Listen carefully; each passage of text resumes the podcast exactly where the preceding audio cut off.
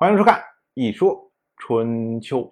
鲁国第十五任国君鲁同进入在位执政第十一年，本年的秋天，宋国发生了洪水，于是呢，鲁同就派人前去慰问。话说了非常的客气，而宋国那边回答的更客气，就有人从这些客套话里面听出了其他的意味。这个人呢，就是鲁国的大夫，叫做帐臣。这个帐臣是谁呀？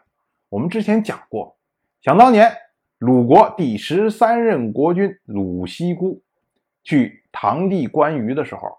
有一位鲁国的公子叫做鲁抠，当时呢劝谏让他不要去。这位鲁抠呢字子张，所以呢他的后代就以祖父的字作为自己的氏，姓张氏。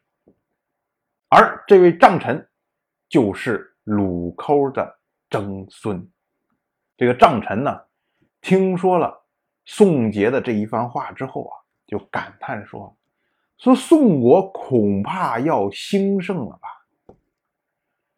他说，古代的这些贤明的君主，比如说像于汤这些人，他们在国内碰见问题的时候，他们首先是先找的自己的问题，说：“哎呀，这种问题是不是因为我哪有做的不对？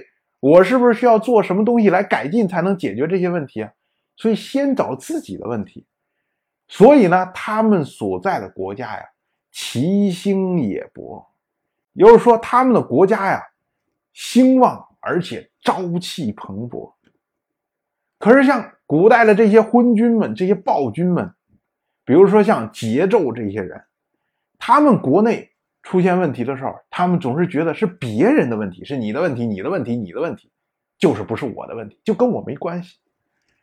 所以呢，他们的国家。齐王也速，就是败亡的非常快。这里面说到了四个人物：虞、汤、桀、纣。这个虞呢，就是我们经常所说的尧舜禹，大禹治水。哎，这个禹，他是夏王朝的始祖，他的儿子启就是夏王朝一任的君王。然后至于这位汤呢，他是商王朝的始祖。所以也是商王朝开国的国君，那当然了，那你一说禹、汤他们的时代，他们的这个王朝，夏王朝也好，商王朝也好，刚刚开始，当然是其兴也勃了。至于这个桀呢，则是夏王朝的最后一代，也就是末代君王，而纣，那当然我们最熟悉了，商纣王是商王朝的最后一代君王。所以桀纣呢，因为他都是末代君王嘛，当然他是齐王也速。不过呢，张晨指出来这四个人，最主要是为了强调什么？就是罪人和罪己的区别。说贤君都是罪己，而这些昏君暴君都是罪人。然后张晨又把这个古代的这些事迹和。宋杰的这一番话联系起来，他说啊，你看宋国发生了灾难，国君能够自称为孤，这个本身呢就是符合礼数的。而国君说话谦让，知道要依礼自称，那么这个国家就要兴盛。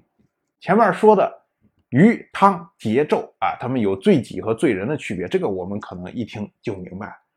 可是呢，宋杰不过自称了一个孤，那么国家就要昌盛了吗？这个事情怎么理解呢？这儿啊，我们要说一说这个国君自称的问题。说这个诸侯国的这些国君呢，一般情况下在面见天子的时候，见王室天王，哎，这种时候呢。他们是以臣或者是爵来自称，比如说像宋杰，他要见天王的话，他会称臣宋杰，或者呢称宋公杰，哎，以这种方式来称。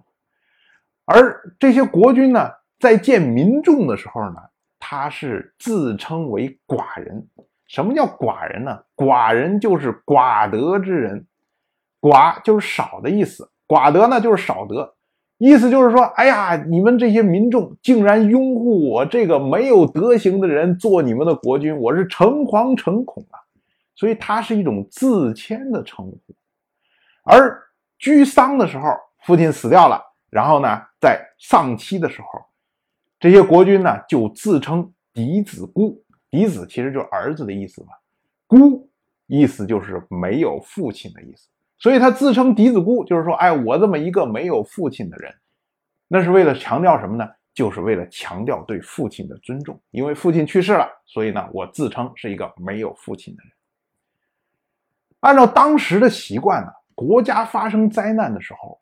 要降服称孤，就是国君呢，一方面服饰要降下来，穿成白色的衣服，不穿他们一般的那种长袍大褂，或者是他们那些朝服啊，什么这个官服啊，类似这些东西都不穿，而穿成素服，这叫降服。另外呢，就是称孤。那么称孤是什么意思呢？称孤实际上就是在为这些在灾难中去世的民众服丧。所以说啊，这个宋杰能够称孤，也就意味着他心怀民众，以民为重。那么你要以民为重的话呢，你这个国家自然就长盛。所以呢，这位帐臣听到宋杰称孤，马上就觉得说：“哦，你这个国家，一方面呢是遵照传统，遵照礼数。”另外一方面呢，你以民为重，那么春秋一代都是认为，你抓住了这么两条，那么你的国家就要长盛。当然，我就这么一说，您就那么一听。谢谢收看。如果您对《一说春秋》这个节目感兴趣的话，请在微信中搜索公众号。